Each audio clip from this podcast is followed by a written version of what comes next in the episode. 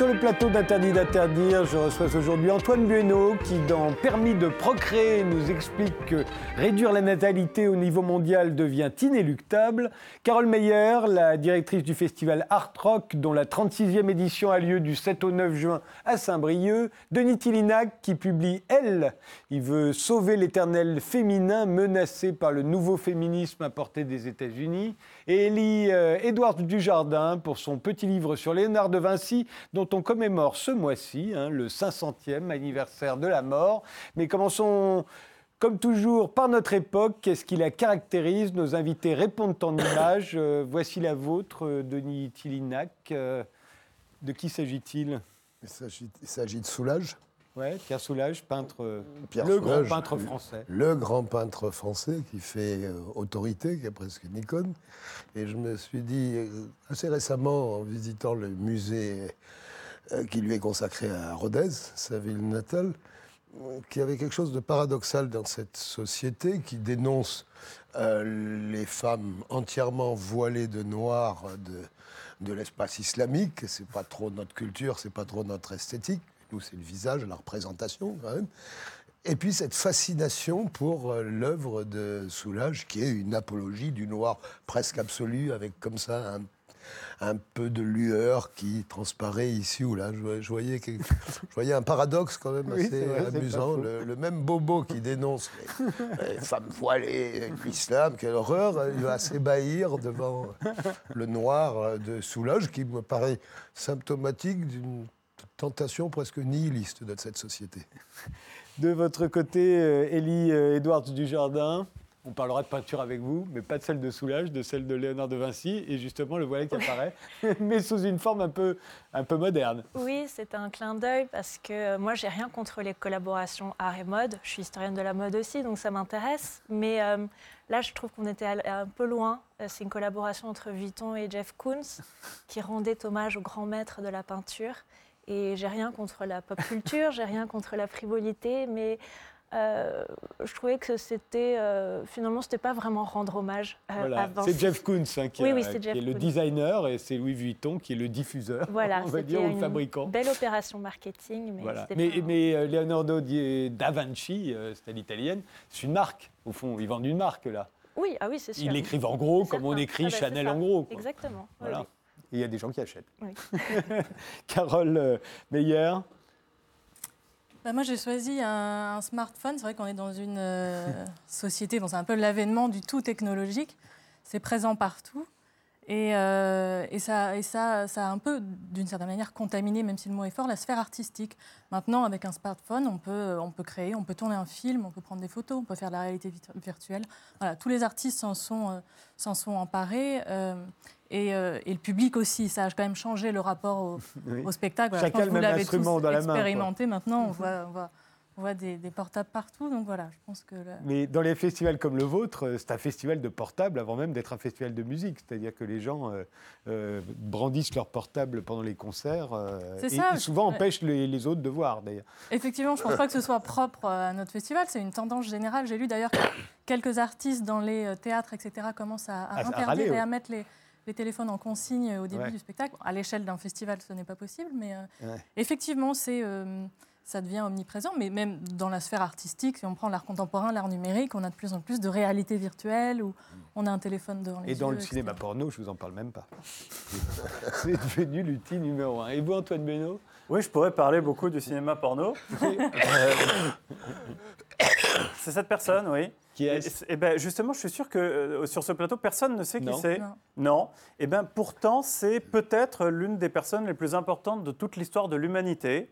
Euh, peut-être même davantage que Léonard de Vinci. Euh, je vous garantis, je ne prends pas grand risque, hein, euh, qu'elle risque dans les années qui viennent d'avoir le prix. non, je ne la connais pas en plus, hein, c'est, non, c'est même pas un délit d'initié. Elle risque d'avoir le prix Nobel de biologie. C'est Emmanuel Charpentier qui a découvert le système CRISPR-Cas9. Alors, je ne sais pas si ça vous parle, c'est un peu barbare comme terme. c'est un moyen qui permet de découper le génome à volonté. Avant, pour euh, faire des manipulations génétiques, c'était un peu compliqué, autrement dit, les chercheurs galéraient. Avec ça, ça change tout en fait. Euh, on peut découper le génome comme on veut. On peut vous enlever la maladie que vous allez probablement avoir. Potentiellement, on peut vous augmenter, on peut, on peut vous hybrider. Enfin, c'est-à-dire qu'à partir de là, ce qui est relevé de l'artisanat et du bricolage peut véritablement passer d'un point de vue génétique à l'ère industrielle, c'est-à-dire que tout le potentiel de la génétique qu'on connaît depuis qu'on a découvert la molécule hélicoïdale d'ADN euh, peut euh, enfin se déployer. Alors, je la connaissais, mais je ne connaissais pas son visage. Elle est je ne connaissais pas du tout cette photo, ça que j'étais un petit peu troublé. Elle est, vraiment jeune. Elle euh, non, elle n'est pas si jeune, ah pas particulièrement, mais elle est plutôt pas mal par ailleurs. Et encore une fois, je ne la connais pas. Hein. C'est une Française. Et c'est une Française. Alors, elle ne l'a pas découverte toute seule, justement, mais par Cocorico, j'ai privilégié la Française. On découvre jamais rien tout seul, évidemment.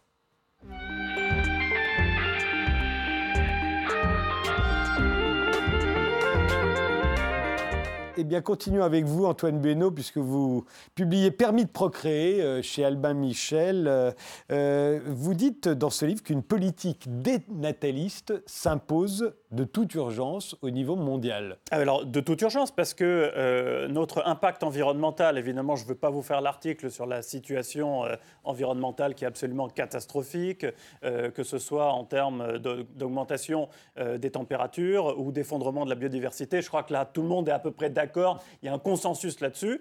On n'a plus le temps.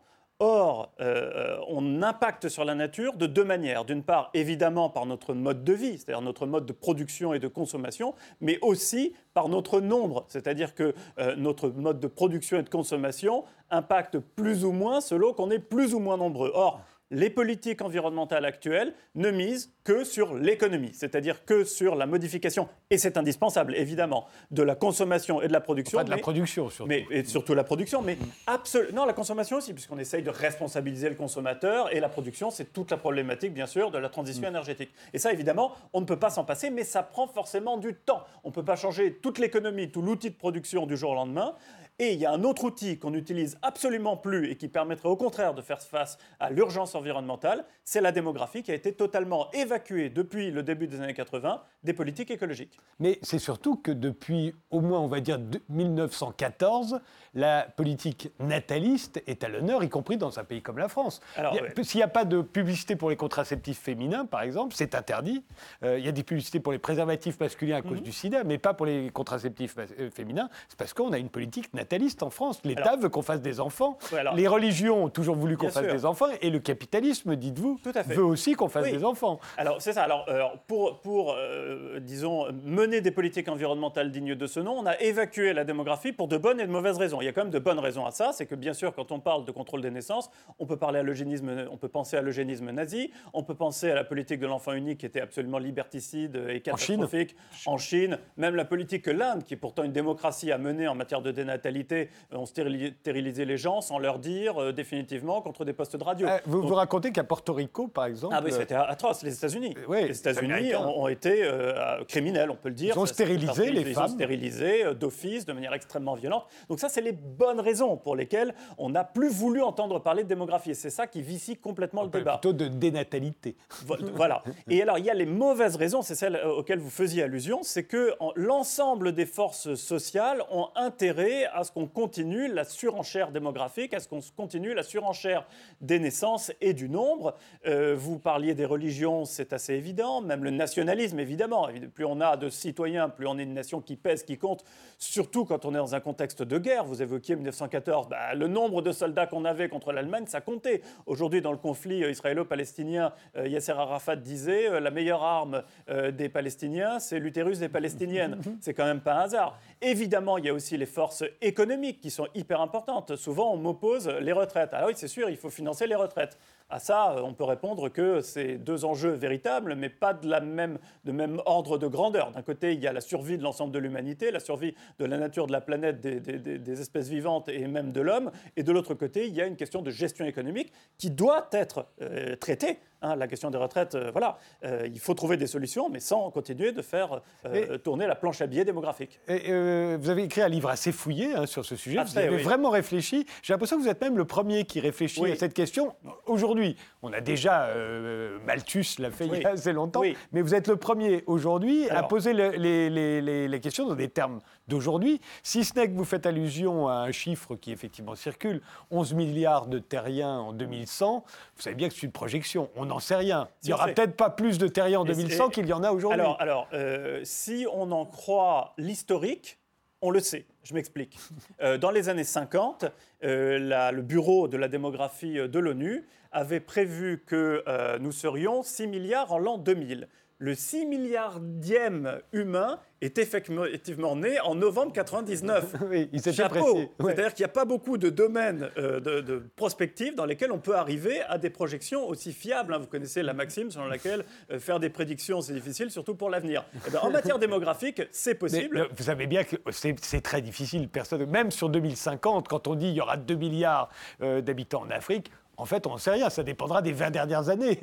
disons, que, disons que historiquement, la projection moyenne de l'ONU, parce qu'elle fait aussi des projections hautes et des projections basses, pour prendre en compte justement ce que vous dites, c'est qu'effectivement, il, il y a des tas de critères aléatoires qu'on ne maîtrise pas pour l'instant, la, projection moyenne se sont avérées euh, extrêmement fiables. Mm. Même si elles ne s'avéraient pas fiables, on sait qu'on est toujours sur un trend, pardonnez-moi de cet anglicisme, mais une tendance d'augmentation démographique, alors qu'on ne peut plus. Je ne dis pas qu'il ne va pas y avoir de retournement démographique. Là, là-dessus, tout le mm. monde est d'accord là-dessus. Ce que je dis, c'est que ça risque d'arriver trop tard et trop haut. Et quoi qu'il arrive, la question mérite d'être posée, ne serait-ce que pour la raison que vous dites, euh, personne ne la pose. C'est-à-dire que tout le monde nous parle de comment lutter contre la crise environnementale, mais personne ne soulève la question de la natalité. Ben voilà. Alors en toute immodestie, puisque vous l'avez dit vous-même, donc je peux me permettre, je n'ai rien trouvé de comparable à ce que je propose, ce qui est assez euh, étonnant. Soit on ne parle pas du tout de la démographie, soit quand on en parle, c'est pour surtout se garder. Regardez pas même des organisations comme Greenpeace, que je respecte absolument, même le WWF. Ils évoquent la question démographique, pas un ne proposera un mais dispositif. Mais vous savez bien pourquoi Parce que c'est très choquant. Et, que vous-même, vous racontez que vous avez eu un deuxième enfant, que vous hésitiez, et que vous, quand vous parliez à vos proches disant on se demande si on doit faire un deuxième enfant, je vous demandez pourquoi. Je marche sur des œufs à chaque page du livre. Et la question fondamentale, c'est peut-on mettre en place un système de décroissance démographique qui soit compatible avec les valeurs de notre société, en particulier avec les droits de l'homme? Et moi, je réponds non seulement oui, c'est possible qu'il soit compatible, mais encore mieux, on peut faire un système qui serve les droits de l'homme. Autrement dit, on peut mettre en adéquation les droits de la nature, hmm. en décroissant démographiquement, avec les droits des enfants et les droits des femmes. Les droits des enfants, c'est la question de la maltraitance infantile. Les droits des femmes, c'est la question de l'instruction euh, des filles, la scolarisation des filles et du planning familial, bien entendu. Alors, euh, pour vous, il faudrait passer un permis de procréer. Hein. Oui, mais non. Oui. mais... Ça, c'est pour vendre du papier. Voilà. En fait, évidemment, le, titre du livre est volontairement provocateur. Quoique, je reviendrai dessus sur le, sur le quoique. Mais ce que je propose, c'est absolument pas quelque chose qui ressemblerait au permis de conduire. on est bien d'accord. Il n'est pas question. C'est plus proche de l'adoption, au fond. Euh, mais même pas tellement. Ah. C'est une inspiration de l'adoption, mais c'est là que c'est difficile de faire passer un peu de subtilité parce que je ne propose surtout pas d'autoriser euh, ou d'interdire à certaines personnes d'avoir des enfants. Sur le fondement de quels critères Parce qu'au début, je pensais que oui. Je me suis posé la question. Non, c'est absolument impensable, impraticable. De même, il est totalement illusoire euh, de penser qu'on peut former à la parentalité. Euh, former à quoi Comment Quelle situation C'est quand les gens à être des parents. Oui, ça, mais j'y crois pas du tout non plus. Donc moi, je propose quelque chose d'autre. Finalement, c'est un permis Canada Dry. C'est pas un véritable permis, c'est euh, euh, d'accompagner les projets parentaux en signant un contrat de parentalité qui comprenne des obligations euh, et des droits de, pour, pour, pour, les parents, des obligations vis-à-vis de l'enfant, vis-à-vis de la société, parce qu'il faut rompre avec l'idée qu'avoir un enfant, ça ne concerne que soi. C'est aussi un partenariat avec la société et le reste du monde, puisque ça a une implication environnementale et avec l'enfant. Or, mon, mon système permet d'en finir avec les politiques natalistes, de cibler les politiques familiales sur les projets parentaux qui en ont véritablement besoin. Quand je dis cibler, euh, les politiques familiales, c'est euh, les allocations familiales sur des gens qui ont vraiment des besoins économiques. Aujourd'hui, elles sont universelles, les allocations familiales. Mmh. C'est pas normal que les enfants Pinot, euh, ou que Monsieur Pinot, pour ses enfants, et d'ailleurs qui ne réclament pas les allocations familiales, mais soit obligé, à son corps défendant, d'en toucher. idem pour. Mais ce serait pas constitutionnel. À un moment, on y a pensé à supprimer les allocations familiales pour les, les plus privilégiés, et ça n'est pas constitutionnel. Oui, alors qu'il faille modifier la Constitution, cette sacro-sainte Constitution de 1958. Bah, par ailleurs, je demande la mise à bas dans mon précédent livre pour lequel vous m'avez invité, nos votes, mais quoi, tout fait système, hein, finalement. Et donc, euh, donc dans, dans, le, dans, ce que je propose, ce, permis de parentalité, euh, pardon, pas ce permis, ce contrat de parentalité, permet de, donc de cibler les dispositifs sociaux sur les projets parentaux qui en ont véritablement le plus besoin. Et surtout, ça donne un droit de regard que la société n'a absolument pas aujourd'hui sur certaines situations qui peuvent conduire à des situations de maltraitance. Et c'est ça qui manque désespérément à notre ministre, là, euh, Taquet, que j'aimerais bien joindre, je lui, si, si, tu nous regardes, monsieur Taquet, il lui manque une politique de prévention de la maltraitance infantile, eh ce contrat de parentalité permettrait de l'avoir. Parce qu'à partir du moment où les obligations du contrat de parentalité ne sont pas remplies, eh bien, ça peut jouer le rôle d'une alerte on se dit peut-être qu'il se passe quelque chose. Et là, on regarde, on va voir ce qu'aujourd'hui on fait, malheureusement trop tard, à partir du moment où l'enfant le plus souvent rentre à l'école, c'est-à-dire où la société continue ou recommence à avoir un droit de regard sur la vie de cet enfant par le biais de l'école. Mais est-ce que ça paraît pas euh, à la fois une usine à gaz et un totalitarisme que d'imaginer, j'imagine Denis Tilinac déjà bouillir en son sein, euh, que l'État, tout à coup, euh, vienne nous dire si on a le droit, si on eh ben, peut justement, mais faire un enfant qu'il nous contrôle, qu'il nous l'interdise. Parce qu'à un moment, vous pouvez le dire comme vous voulez, si vous voulez contrôler les naissances, il faudra bien interdire à certaines personnes. Ah non, pas du tout. Alors, alors malheureusement, euh, ma conviction profonde, c'est que si on ne met pas en place quelque chose d'humaniste et de soft comme ce que je propose, au bout d'un moment, il est possible qu'un autre système, un autre régime euh, nous disent, nous disent qu'on n'a plus les moyens, en gros, de nos valeurs. On entend beaucoup cette phrase-là, on n'a plus les moyens de nos valeurs. C'est peut-être vrai d'ailleurs, pareil, j'en sais rien, mais qu'au bout d'un moment, on en arrive à des solutions véritablement à la chinoise, à la chinoise, un enfant qui sont le contraire de ce, que, de ce que moi je propose. Mais je réponds à votre question. Ce que moi je propose n'a absolument rien de totalitaire. Ce que je propose juste, c'est euh, de, cibler vraiment les moyens sociaux sur ceux qui en ont véritablement mmh. besoin. Je ne vois pas ce qu'il y a de totalitaire là-dessus. Et par ailleurs, dans le cas où euh, on sent que la société sent qu'il y a un danger pour l'enfant, comme ça existe aujourd'hui, mais trop tard, mmh. eh bien, la maltraitance, enfin, euh, la, protection de l'enfance puisse intervenir. Est-ce que c'est totalitaire de faire intervenir la protection de l'enfance quand on sait qu'il y a un danger pour l'enfant? Oui, mais attendez, parce que là, on a l'impression, en vous écoutant, que votre livre, c'est fait pour euh, régler le problème de la maltraitance infantile. Pas non, du tout. le problème, c'est celui de la surpopulation. Pas Donc, il ne faut pas faire d'enfants. Mais alors, c'est celui de la surpopulation, mais c'est là que je me suis trouvé extrêmement astucieux.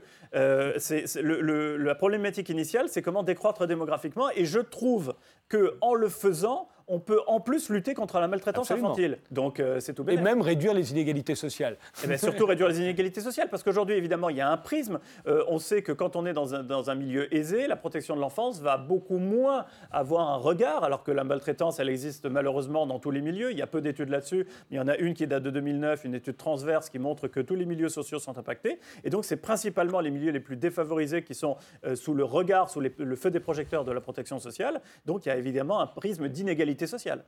Denis Tillinac, il y a de plus en plus de livres en ce moment, notamment dans la science-fiction. On imagine qu'à un moment, on va interdire de faire des enfants, qu'on tuera les bébés et qu'on mettra en prison les femmes enceintes. Euh, euh, pour vous, ça, vous semble un, problème euh, avec lequel il va falloir, comme le dit Antoine Menot, pour sur lequel il faut réfléchir et il va falloir trouver des solutions? Sur, Surtout les africanistes de, nous alertent il y, a, un risque de très grosse surpopulation en Afrique, en Afrique sahélienne et subsahélienne, qui, va, qui, menace de faire en sorte que, de, que ça de bouffer complètement la, croissance sur, ce continent et de déboucher sur des flux migratoires à l'intérieur même euh, de l'Afrique interne et puis euh, en direction de, de l'Europe du continent européen ou américain dans des, des, proportions qui font peur. Il y a des études de l'africaniste Robert Portier, Roland Portier notamment là-dessus, qui ont paru dans la revue Passage et qui, qui mm. donnent le frisson. Oui, il y a un problème de surpopulation, un problème de surpopulation en, Asie du Sud-Est, en, Inde, moins en Chine, puisque ils sont en train d'estimer qu'il manquera de population dans une génération, mais pas partout. Il n'y a pas de problème de surpopulation. Il y a un problème de sous-population à terme qui, qui, menace l'Allemagne. En termes d'empreinte carbone, nos enfants à nous, leur empreinte carbone est beaucoup plus grande que celle des petits Asiatiques. pas des Asiatiques, non, mais des Africains. voilà. si, on, si, on, aborde le problème par le prisme environnemental, c'est prioritairement les enfants des pays riches qui devraient être les moins nombreux. Parce que la naissance d'un Américain aujourd'hui est une bien plus mauvaise nouvelle pour la planète que la naissance de 10 Nigérians demain. ce que disait Denis Tillinac est très vrai aussi. C'est-à-dire que le Nord et le Sud doivent, décroître démographiquement pour des raisons différentes. Le Sud, c'est parce qu'il euh, est en phase de rattrapage et que donc il, va avoir des niveaux d'empreinte carbone qui vont se rapprocher de plus en plus euh, de l'Occident. Et les États africains euh, dont parlait Denis Tillinac ont parfaitement conscience de ça pratiquement tous mènent ou essayent de mener des politiques de décroissance démographique, sauf qu'elles ne sont pas financées. Et c'est pour ça que moi, je propose, l'autre grande chose que je propose, c'est un outil de financement de ces politiques-là. même, financer, c'est pas facile. C'est pas facile sans coercition. pas facile de dire à des femmes. Alors, c'est pas tout à fait vrai, ça. Prenez la pilule ou le stérilet, arrêtez, ne faites que deux enfants ou trois maximum. C'est pas facile parce que vous, vous vous heurtez quand même à des, à des us culturels, je veux dire immémoriaux et les gens vont, vont au, nom de quelle arrogance de sachants occidentaux vous venez m'emmerder pour me dire que, combien de, gauche je dois faire. Rentrez, revenez à Paris et, à, Washington et foutez-nous un peu la paix, respectez-nous. Oui, ce que, ce que dit Dilena qui est très vrai, euh, avec quelques nuances, c'est que ça dépend des endroits et on a parfois des surprises. Par exemple, euh, en Iran, euh, la politique a été euh, totalement retournée. Elle était très nataliste euh, avant la guerre Iran-Irak et après la guerre Iran-Irak, ils ont mené exactement l'inverse. Et c'est tombé en adéquation avec le désir, le souhait des Iraniennes. Et donc ça a été une décroissance démographique comme il n'y en a jamais eu dans l'histoire de l'humanité. Ça a super bien marché. c'est pour ça, ce que vous dites, euh, Denis qui est très juste, c'est pour ça que ça va avec l'instruction des filles. Parce que plus les filles vont à l'école loin, plus le, taux de fécondité Là, ça va beaucoup réduire, puisque pour la première fois, la nouvelle génération, les filles sont plus diplômées que les garçons, et aussi bien en Iran qu'en France, aux États-Unis. Mais, pas en Afrique. Mais pas en Afrique. Pas, et pas, encore pas en, Afrique noire. Hein, en Afrique noire, oui. Au Maghreb, la décroissance démographique en Afrique subsaharienne. Est, une, réalité. Carole Meyer, vous imaginez qu'un jour on va nous dire qu'il ne faudra plus faire d'enfants Ou en tout cas en faire moins? Bah, Curieusement, je partage assez euh, cet avis, en fait, et je pense que euh, ma génération et les générations qui arrivent sont conscientes de ça. Hmm. Alors, effectivement, euh, comment on fait? Est-ce qu'on impose ou pas? Déjà, je pense que la prise de conscience est un bah, pas. Il y a pas mal de trentenaires actuellement, euh, en couple ou pas en couple, qui ne refusent ou ne font pas d'enfants ou ne prévoient pas d'en faire. Pour, pour cette raison-là, voilà, parce qu'on est tous conscients qu'à un moment donné, il va falloir décroître. Et décroître, ça commence aussi par par ne pas se multiplier. Alors la question euh, éthique est, bah enfin, c'est effectivement, et là, là j'ai pas de réponse. Mais c'était toute la problématique de mon livre, c'est est-ce qu'on peut faire ça euh, tout en conservant une proposition éthique. Et je pense que oui, vraiment, résolument, oui. Mais déjà, l'intérêt de votre livre, c'est de poser la question. Oui, les deux, il y a les deux. Parce que comme personne ne la pose, mais c'est poser la... personne ne veut l'affronter. Poser la question, il y en a qui le font quand même. il y a, on ne peut pas l'affronter, la réponse. Oui, voilà, mais la, mais la réponse, euh, elle n'est pas proposée. Au maximum, ce qu'on entend, c'est une réduction, une limitation, pardon, des allocations familiales, mais ça reste dans le cadre stricto euh, franco-français. Hein, donc c'est limité quand même à 60 millions, 70 millions de personnes. Euh, donc limiter euh, les allocations familiales à partir du deuxième enfant, par exemple, ce qui, est, ce qui serait, à mon avis, aussi pertinent. On pourrait même, je ne l'ai pas mis dans le livre, mais euh, je, l'ajouterai, créer une, allocation de nulliparité, entre guillemets, c'est-à-dire une allocation négative qui serait comme une allocation familiale, mais pour les pour ceux qui n'ont pas d'enfants. Pour, ceux, pour les femmes ménopausées qui n'ont pas eu d'enfants, ou les hommes et les femmes qui, ont, qui se sont fait opérer jeunes pour ne pas avoir d'enfants. Parce que c'est une sorte d'allocation de, de reconnaissance environnementale. Mmh, ça, fait euh, un, peu peur, ça. Édouard Dujardin. Se faire opérer comme ça pour pas avoir d'enfants. Euh, il y en a beaucoup qui le font, hein, Denis. Il y a beaucoup de gens qui se font. Il y a des hommes qui se font vasectomiser euh, pour, ça, pour, mélanger. Élie Non, moi je, revenais à ce que vous disiez par rapport au fait que vous vouliez peut-être anticiper euh, les maltraitances, par exemple. Mais comment vous voulez faire ça? Ça m'intrigue. Eh ben alors, il faut lire le livre. Parce que ah je, peux essayer de le dire, je peux essayer de le dire très simplement. En, une minute, euh, on signe euh, un, contrat de parentalité dans lequel il y a des, des droits. Les droits, c'est par exemple les allocations familiales et des obligations et on voit si les obligations sont respectées. Si les obligations ne sont pas respectées, euh, on mène une enquête comme aujourd'hui, quand il y a des alertes qui sont menées euh, dans des cas spécifiques pour la maltraitance infantile. Quand l'enfant est né Ah ben bien sûr. Ah donc, donc, ça, donc, ça, donc ça fonctionne pas parce que donc ah ben, il y aura eu l'enfant alors, alors, alors, tout à fait, c'est là, là qu'on n'interdit pas, euh, de procréer. Le fait que déjà les allocations familiales soient, soient plafonnées et que les aides sociales soient ciblées devrait un peu euh, réduire la démographie. Et puis surtout, c'est un changement des mentalités, un changement de rapport à la procréation, parce qu'à partir du moment où il y a des obligations et des devoirs, eh bien, on entre dans un autre rapport à la, à la procréation. C'est le but du jeu. Quoi. je vous rappelle que la loi déjà euh, nous donne des obligations et des devoirs dès l'instant où on devient parent. Hein. Oui, d'accord, mais le fait de signer un contrat quand on a un enfant, ne les formalise pas de la même manière, et puis surtout euh, euh, que la protection sociale puisse intervenir dans l'hypothèse où les obligations du contrat euh, ne sont pas respectées, ça c'est quelque chose qui n'existe absolument pas. la politique de l'enfant unique, c'est quand même beaucoup plus efficace, reconnaissez-le. Ah bah, la dictature a toujours été beaucoup plus efficace, hein, ça, on n'en disconvient pas, mais est-ce qu'on veut vivre là-dedans, c'est une autre question. Elle n'est pas toujours plus efficace en termes de guerre. Les démocraties ont gagné pendant la Seconde Guerre mondiale, alors que tout le monde pensait que les dictatures allaient l'emporter, parce que justement c'était bon pour la guerre. Ben non. Vous lancez un très grand débat kantien. Est-ce que c'est la démocratie ou le commerce qui nous a amené la paix, ou peut-être les deux combinés? Allez savoir. Le livre s'intitule quand même Permis de procréer, même s'il ne s'agit pas d'un permis de procréer. Et, il est signé Antoine Benoît. Il vient de paraître chez Albin Michel. Et c'est certainement une question dont on reparlera dans les années qui viennent, parce que forcément, ça nous pend au nez. On fait une pause, on se retrouve juste après.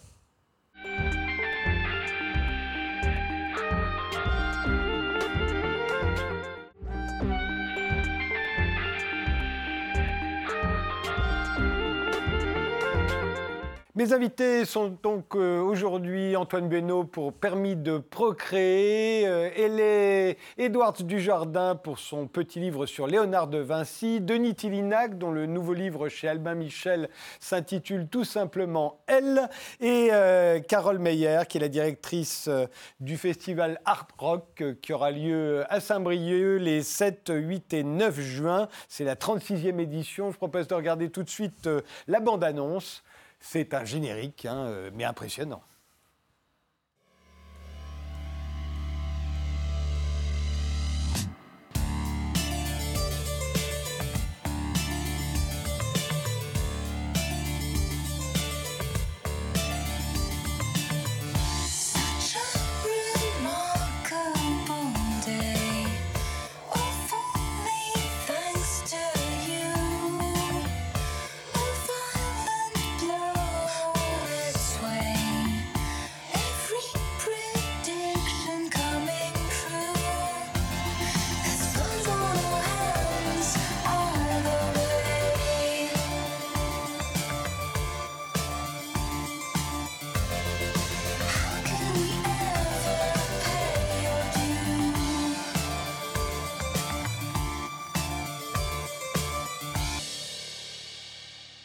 Le Festival Art Rock, c'est un festival qui est pluridisciplinaire euh, et urbain. Pluridisciplinaire, c'est qu'il n'y a pas que de la musique. Hein. Qu'est-ce qu'il y a d'autre? Pluridisciplinaire et urbain, effectivement. Euh, euh, c'est un mélange de euh, toutes les disciplines artistiques. À rock, c'est vraiment créer des passerelles entre les arts. C'était ça le concept de départ. Et ça tombe bien avec le rock, comme ça a infusé à peu près dans tous les arts. Exactement. on s'y retrouve assez Donc on y retrouve des concerts, bien entendu. On y retrouve euh, des expositions d'art numérique. On y retrouve des projections. On y retrouve des spectacles de danse, on a un ciné-concert. Il y a de la gastronomie. De l'art de rue, effectivement. Alors c'est urbain, vous avez d'ailleurs eu le, au Festival Awards l'année dernière le prix du meilleur festival urbain de France. Euh, alors justement, on voit d'ailleurs sous ces images, c'est des images de l'année dernière, hein, et on voit bien que ça se passe vraiment au cœur de la ville de, Saint-Brieuc. Euh, vous avez eu le prix euh, devant d'autres festivals urbains comme le Printemps de Bourges ou, les Francopholies de La Rochelle. mais alors moi, ce qui m'a amusé, c'est qu'il y a un festival Awards maintenant. donc ça veut dire qu'il y a tellement de festivals qu'on arrive à donner des prix à chaque festival. et, il faut dire qu'il y a de plus en plus de festivals, au tel point qu'aujourd'hui, il y en a 107 en France de plus de 50 000 spectateurs. Euh, de plus de 15 000 spectateurs, pardon, vous en faites partie, vous êtes à peu près 70 000 spectateurs. C'est ça. Euh, donc il y a 107 festivals de musique actuelle de plus de, de 15 000 euh, spectateurs, et plus de la moitié n'existait pas il y a 20 ans. Vous avez 36 ans maintenant, enfin pas vous, mais le festival. ça veut dire que la concurrence est de plus en plus rude. C'est vrai. La, Pour attirer tous les gens que vous avez attirés là, il a fallu batailler contre d'autres festivals français qui se passent à la même époque, puisque 80% des festivals, c'est entre le 1er juin et le 30 août. Euh, il y a plein de festivals en Europe partout qui naissent euh, également. Et puis en plus, vous êtes en Bretagne, qui est la région où il y a le plus de festivals. par habitant. par habitant. La région où il y a le plus de festivals, c'est PACA de mémoire, mais le plus de festivals par habitant, effectivement, c'est la Bretagne. Alors, euh, bah, nous, effectivement, on est, euh, on est un des plus vieux festivals bretons. On a à peu près l'âge euh, des transmusicales de Rennes, qui sont festivals très connus. Donc, on a aussi ça pour nous. On a grandi sur ces 36 années. On a vraiment créé quelque chose. Et, et le fait aussi qu'on soit un festival urbain fait qu'on a créé un lien important avec le territoire Et, euh, c'est ça... qui nous fait durer et qui amène des gens. On a vraiment un public fidèle. Ça, c'est sûr, pour amener des gens. Et puis, à un mm. moment, les gens, ils sont autour de Saint-Brieuc, il y a beaucoup de monde. Mais n'empêche, pour attirer les. Moi, je pense que c'est les artistes. Parce qu'il y a une inflation des cachets, non, j'imagine quand il y a autant de festivals que ça, c'est sûr que le groupe, euh, la vedette, la star, elle va faire monter, le, va faire monter les prix. Oui, c'est ça. Bah, on, arrive. Euh, je ne sais pas si les prix euh, montent euh, forcément pour cette raison-là. Ils font aussi de plus en plus de dates, eux. L'été, c'est un rythme assez, bah, assez Parce qu'ils vendent moins de disques, alors donc ils font plus de concerts. C'est vrai aussi, c'est vrai aussi. Après, de là à dire qu'il y a une concurrence entre nous, pas forcément, parce qu'on est quand même, on est quand même collègues, on se parle, on fait partie des mêmes fédérations, des mêmes syndicats, etc. Y compris avec ceux, avec les étrangers, ceux qui sont en Europe. Oui, oui, oui. Euh, on a certains. Bah, par exemple, on peut citer la Fédération de concerts qui regroupe une trentaine de festivals euh, euh, internationaux, européens pour l'essentiel, mais il y a aussi un festival japonais, par exemple. Et il n'y a pas des. Parce que je, sais que c'est arrivé, pas forcément chez vous, des, des, des, des artistes qui se, qui, euh, au dernier moment, vous euh, disent bah, finalement, je ne peux pas venir, et puis qu'on retrouve dans tel autre festival à l'autre bout de l'Europe euh, où on leur proposait plus. C'est arrivé. Bien sûr que ça arrive. Ça vous est pas arrivé chez vous, Après, on se bat pour de par notre l'identité du festival et le, la capacité d'accueil et de créer un lieu vraiment convivial pour voilà il y a vraiment des artistes fidèles qui viennent qui reviennent certains qui même nous proposent de revenir et nous approchent eux-mêmes donc voilà c'est aussi créer on se différencie par une, identité particulière et un cadre particulier. Voilà, Vous êtes euh, au Festival Art, Rock depuis seulement 4 ans, mais c'est quoi déjà votre, votre pire souvenir? C'est quand même un boulot de dingue d'organiser un festival. Les gens ne se euh, rendent pas compte quand ils arrivent, tout roule, mais c'est un boulot terrifiant. Je ne saurais pas vous dire mon pire souvenir, parce que je crois qu'on a réussi à tout résoudre. Ah bon? euh, ouais, voilà, on n'a pas, pas, eu d'annulation majeure, hein, c'est ça qu'on craint. Non, mais parfois on a des pagailles terribles. Des... Non, ça ne vous est pas encore arrivé? Non, ça, on a eu... non, non, on n'en a pas encore. Le pire, c'est la tension que crée le, cadre euh, sécuritaire, par exemple. Ça, c'est une tension qui est créée. Voilà, euh, mais, mais, sinon, on n'a pas eu de. Et votre meilleure surprise alors Et puis, votre meilleure. Le meilleur euh, surprise, c'est euh, euh, surtout de voir tout le monde au rendez-vous et de voir le public présent, de remporter par exemple ce Festival Awards devant, devant des géants. Quoi. De se dire que nous, finalement, on est dans une petite ville de 50 000 habitants. Voilà, c'est ça, peut-être la plus grande fierté. C'est donc du 7 au 9 juin à Saint-Brieuc, c'est le festival Art Rock.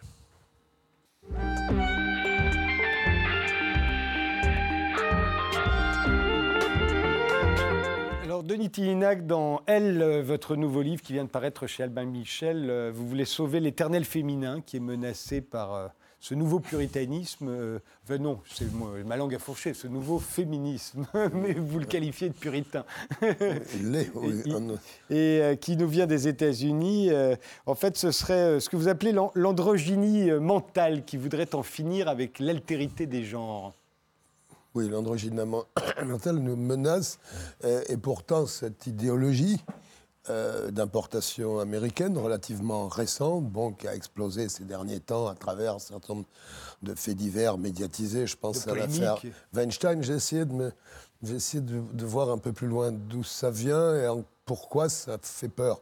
Pourquoi, au fond, euh, pourquoi contester une évidence qui est euh, l'altérité des genres? Elle est, elle est, elle est, elle est fondatrice, le, cosmos est sexué, le, genre animal est sexué, le genre végétal est sexué, l'humanité est sexuée, un homme c'est pas une femme, un vagin c'est pas un phallus, porter un enfant pendant neuf mois dans son ventre c'est pas pareil que la capacité de procréer deux, trois ou quatre fois par jour sur des jeunes et en bonne santé. Bien plus. bien plus. Je veux, dire, je, suis d'une génération où les féministes, avec leurs excès et, leur imprégnation idéologique qui pouvait être contestée, c'était les déconstructions, la déconstruction des, euh, des freudo-marxiens euh, gauchos des années 60, ben, elle disait, je pense à Antoinette Fouquet, le MLF, je pense à Hélène Sixous, elle disait, il y a, euh, on veut défendre l'identité féminine, il y a une créativité propre à la femme. le, désir féminin n'est pas le même que l'autre. Notre psyché, la psyché féminine n'est pas la psyché masculine,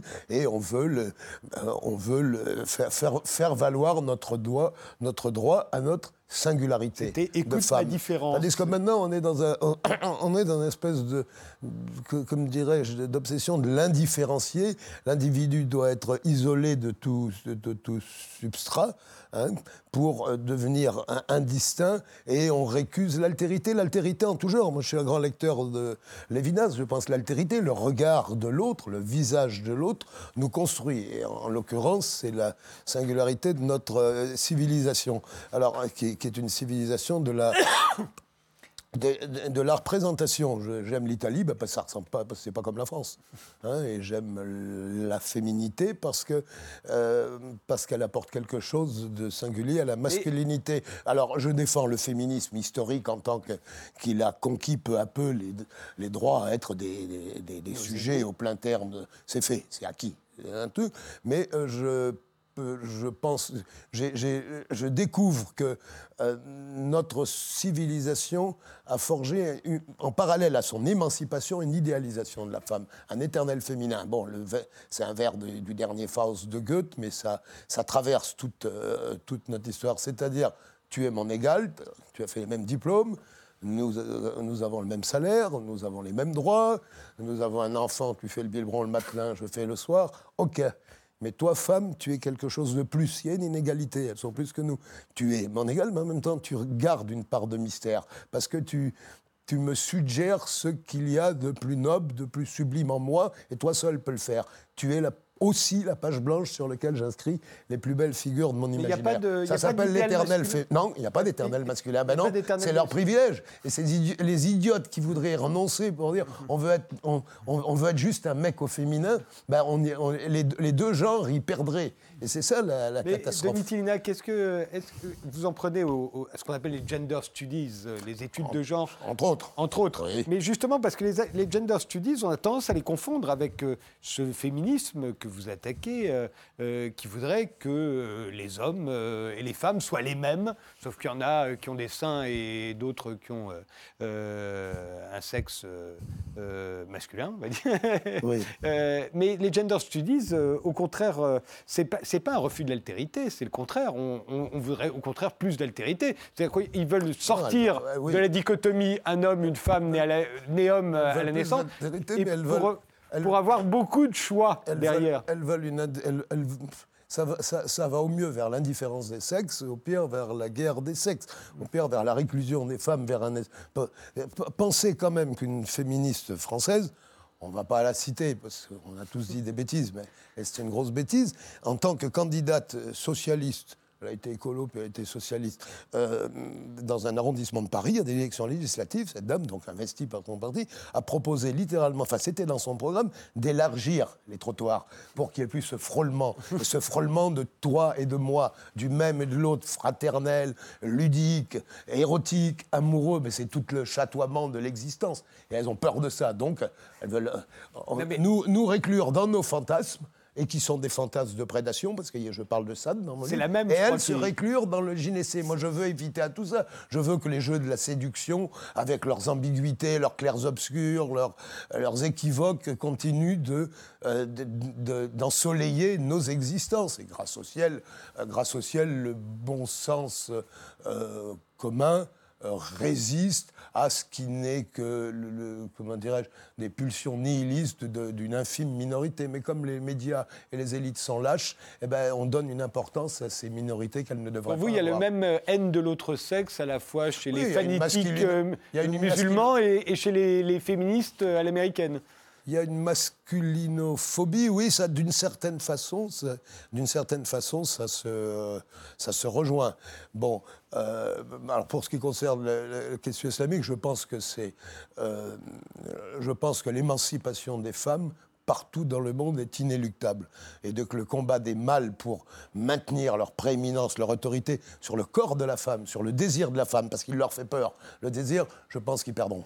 Pardon, ils nous lâcheront encore des pétards parce que parce qu'ils sont au bord du nihilisme, comme on l'est un peu tous, et les pétards pourront venir d'ailleurs que de la sphère islamique. Mais à terme, la femme euh, conquérera. Mais ce que je veux, c'est que tout en devenant égale à, tous égards, hein, elle demeure l'autre, l'étrangère, la mystérieuse. Pas, si j'ai parlé elle, elle, c'est l'étrangère qui un jour a écrit à Balzac depuis le fin fond de l'Ukraine. Et pendant dix ans, cette, ils ont échangé des lettres et ils sont tombés amoureux épistolairement l'un de l'autre. Et puis ils sont devenus, puis ça fait une histoire d'amour. Ça a même fait un mariage à la fin. Et c'est Heureusement, ça n'a pas fait d'enfant. Et eh ben, hein, qu'est-ce ça pour Antoine De quoi il était amoureux en recevant ces lettres? Il était amoureux de l'éternel féminin, qui est le génie propre de notre civilisation et qui fait que la femme est tellement plus et mieux que nous qu'il serait dommage qu'elle veuille simplement être notre euh, factotum. Est-ce que l'idée de l'éternel féminin, c'est pas devenu une espèce de prison pour les femmes aujourd'hui? Elles ont l'impression qu'on les enferme dans,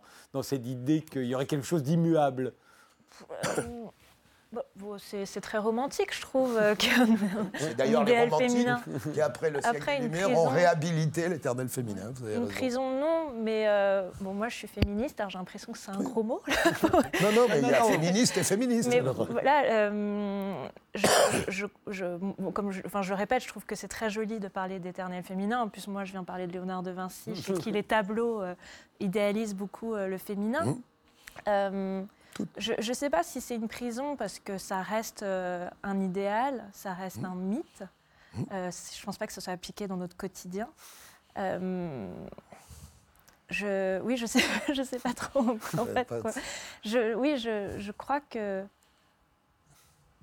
je crois qu'on on a, enfin, moi, j'ai rien contre les hommes, bien au contraire, j'aime les hommes. Je trouve qu'on a chacun nos rôles. Moi, en ah, effet. déjà, en disant on a chacun nos rôles, déjà, vous êtes du côté de Denis contre le, oui, féministe ah vous, allez, vous, allez, avoir des problèmes avec, les avec le féminisme radicalisé, comme on dit. Oui, mais rôle, parce que voilà, c'est la nature aussi. C'est comme ça. On peut, ça, on peut rien y faire. La, biologie. Vous allez, vous allez, avoir de graves problèmes avec le féminisme radicalisé. Mais oui, mais vous, vous, vous aviez dit tout à l'heure que c'était une minorité, et j'ai l'impression que vous pointez quand même beaucoup du doigt cette, ce féminisme-là qui ne représente absolument pas le féminisme. qui moi, je le connais en tout Qui se fait beaucoup entendre. Oui, mais le heureusement de, d'Olympe de Gouges ou de Louise Michel, c'était, il était courageux, il était même héroïque, je Mais même aujourd'hui, il y a quand même. Antoine Benoît, un mot euh, là-dessus Non, moi, Denis Tillina, qui me parle un petit peu chinois quand il me parle de, d'idéal, euh, le romantisme, tout ça. L'éternel féminin.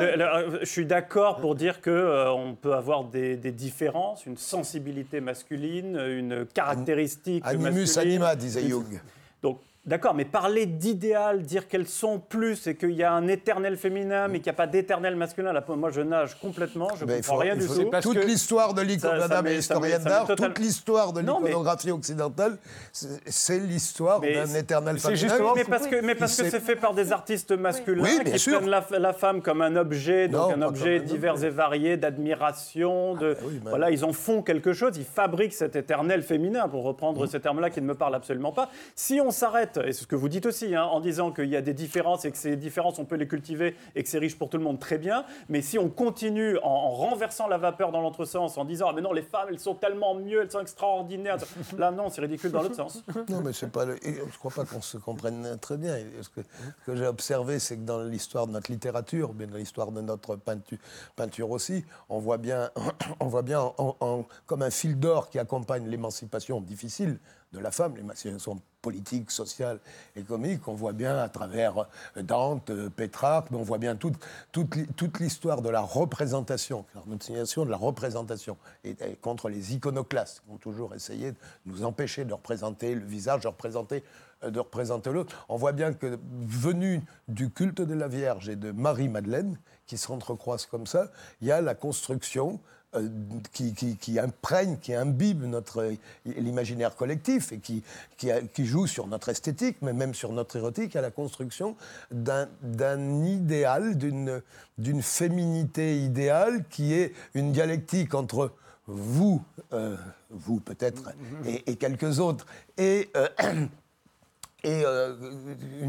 une projection un peu plus haut dans les étoiles, qui fait que la femme, tout en étant euh, une, présence à laquelle je suis confronté, moi homme, eh ben, euh, l'éternel féminin, c'est pas une femme idéale, c'est un appel, c'est un élan, c'est quelque chose qui nous tire vers le haut. Ben, on, va regarder, on va regarder tout de suite quelques exemples de, avec Léonard de Vinci d'ailleurs. Je rappelle ah ben, que j'étais au Clos Lucé. voilà. Je rappelle que le livre de Denis Tillinac s'intitule Elle, qu'il est paru chez Albin Michel, et on regarde tout de suite euh, Léonard de Vinci.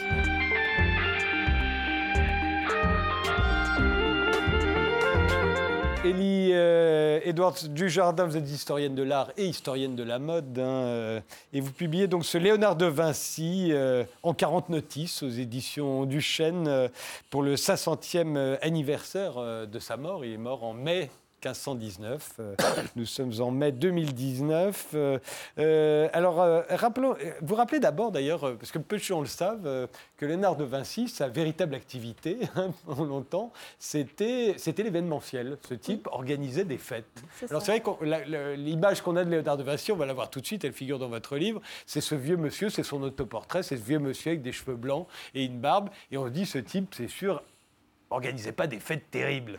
Bah si, en fait, il était très jeune, il était très beau, d'ailleurs, et, il organisait des fêtes terribles. Oui, oui, oui. Et c'était ça son boulot. C'est ça, il a été jeune. C'est pour ça qu'il a d'ailleurs bricolé des tas de trucs, c'était parce qu'il faisait de l'événementiel. Quoi. Exactement. Il fallait que ça tourne, qu'il y ait des feux d'artifice, etc., etc.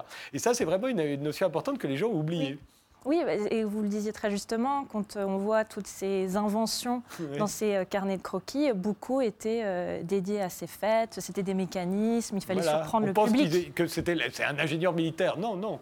aussi, ça l'a été aussi. ça l'a été aussi. Mais Là, en ce moment, il serait au Festival de Cannes et il travaillerait pour une grande marque de luxe, par exemple. Peut-être. À l'époque, il parlait, travaillait pour la les seigneurs de Milan. Et, et, puis occasionnellement, il leur faisait de la peinture aussi. Et c'est évidemment la peinture qu'on a retenue. Et, euh, et, on va en parler tout de suite. Alors justement, ces femmes dont parlait euh, Denis Tillina, qu'il n'en a pas un certain nombre, on va voir euh, une des plus célèbres, c'est la Dame Hermine. Qu'est-ce que alors on va pas refaire toute l'histoire des tableaux de Léonard, bien qu'il n'en ait pas fait tant que ça. Hein, mais, mais vous assistez sur ce tableau, vous dites au fond, pour la première fois, on voit une femme qui ne pose pas. Oui. Hein, et c'est l'hermine qui pose à la place. C'est ça, c'est ça. On, a l'impression qu'elle est prise sur le vif, qu'elle est distraite. Et je dis qu'elle est peut-être distraite par justement l'homme qu'elle aime, parce qu'on on, présume que c'était une maîtresse euh, de Ludovic Sforza, donc le duc de Milan, et que peut-être qu'à ce moment-là, le duc assiste à, cette, euh, enfin, à ce temps de pause et qu'elle le regarde du coin de l'œil. C'est ça qu'il faut regarder, c'est ça qui est fascinant dans ce visage. On voit très très bien qu'elle est préoccupée, occupée, intéressée par quelque chose d'autre. C'est ça. Ce qui n'était jamais arrivé dans la peinture. Exactement. Et qu'en revanche, l'animal qu'elle tient dans ses bras, lui, pose. Oui. Il pose à la manière dont on fait poser normalement les seigneurs de l'époque. C'est ça. Alors en plus, on, dit que l'hermine était certainement le symbole de Ludovic Sforza, donc c'est très symbolique que ce soit l'hermine qui, qui, qui, euh, qui, attire notre regard. On va voir maintenant la belle ferronnière. La voilà. Là aussi, un regard formidable. Oui, là, elle est plus. Euh, il y a quelque chose de plus sensuel chez la belle ferronnière, euh, presque érotique même. Elle, est, euh, elle nous confronte avec son regard. Elle, elle, elle nous invite à la regarder. Mmh. oui, et, finalement, en plus, ce qui est, bon, là, on ne le voit pas très bien, mais quand on regarde le tableau, elle, ne nous regarde pas. Son regard est vraiment perdu, en fait, dans le coin. vous pouvez vous positionner comme vous voulez devant l'œuvre, jamais, jamais son regard se posera sur vous. C'est le contraire de la, de la, de la Joconde. C'est ça. Qui, quoi, où que vous soyez, vous regarde tout le temps. On verra la Joconde tout à l'heure. Il y a Ginevra, elle est moins connue, Ginevra de Benchi, qu'on va, qu'on va voir tout de suite. Elle aussi peinte par, euh, par Léonard de Vinci. Oui, là, c'est une de ses, de ses premières, enfin, un de ses premiers portraits. Donc, on voit quand même que le style euh, est un peu plus euh, primitif. Mais, mais là encore, il y, a, y, a quelque chose de différent dans sa manière de traiter la portraiture à la florentine.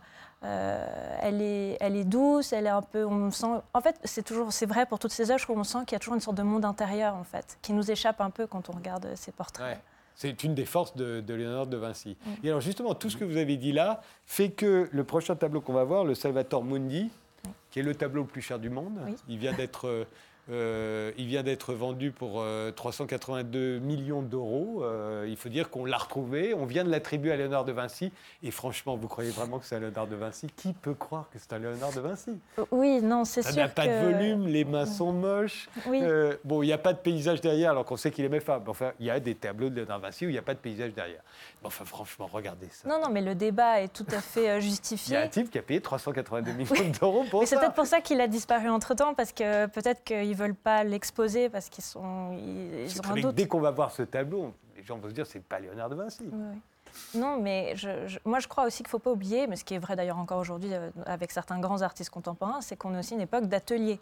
Donc il y a un atelier, euh, c'est certainement peut-être un de ses élèves qui a peint ce tableau, et peut-être que de Léonard de Vinci, on a certains détails. Moi je parle du globe qui est quand même extrêmement bien représenté. Ça, c'est plutôt du Vinci. Mais oui, c'est sûr que la facture est un peu plus grossière de ce, que ce qu'on connaît de lui habituellement. C'est le moins qu'on puisse dire. Regardons maintenant la Joconde. on la connaît tous, hein, la Joconde. Mais alors, comment expliquez-vous comment et pourquoi ce tableau est devenu le tableau le plus célèbre du monde?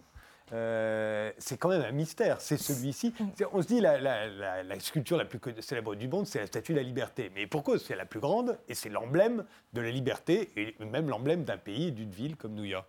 Mais pourquoi c'est tombé sur la, Joconde? Euh, bah, Peut-être parce qu'elle représente euh, un éternel, un idéal féminin.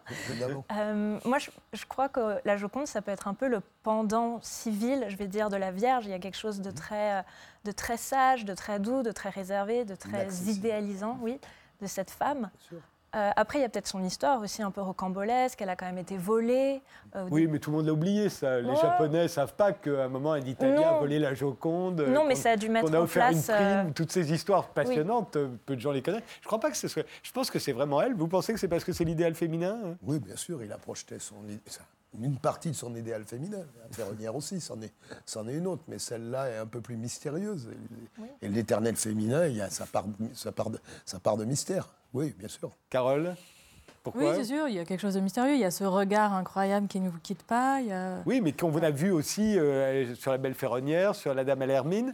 Mais il se trouve que c'est elle qui fait consensus. C'est pas, pas, euh, ah pas les deux autres. Antoine Moi, je crois que c'est n'importe quoi. L'histoire n'a jamais été juste. Ça tombe comme ça au petit bonheur la chance. Et euh, voilà, on est tombé là. non, il faut qu'il y ait un engouement. Non, on n'a pas décrété un jour. Allez, tout le, monde, tout le monde va être fasciné par la est irrationnelle. Mais je crois aussi c'est parce qu'on a beaucoup glosé sur qui est cette femme. C'est toujours ce mystère de qui est-elle. Alors, je pense que ça, ça, a aidé aussi au fantasme euh, qu'on a. Et puis l'équivoque de, ce sourire. Oui. Le sourire énigmatique. Est-ce que c'est un vrai sourire? À qui il s'adresse. Est-ce qu'on n'aurait pas pu construire ça autour de beaucoup d'autres tableaux? Ben, on essaye de le faire sur pas mal d'œuvres d'art contemporain actuellement et ça marche pas. Non, ça marche pas. ah oui, les œuvres contemporaines, d'accord. Mais ça arrivera peut-être un jour. Je vous remercie tous les quatre euh, d'avoir euh, participer à cette émission. Léonard de Vinci, euh, le livre d'Elie Edouard Dujardin est paru aux éditions du Chêne. Le festival Art Rock, dirigé par Carole Meyer, c'est à Saint-Brieuc les 7, 8 et 9 juin. Permis de procréer d'Antoine Bueno, c'est chez Albin Michel. Et Elle, le nouveau livre de Denis Tillinac, c'est également aux éditions Albin Michel. Merci de nous avoir suivis et rendez-vous au prochain numéro.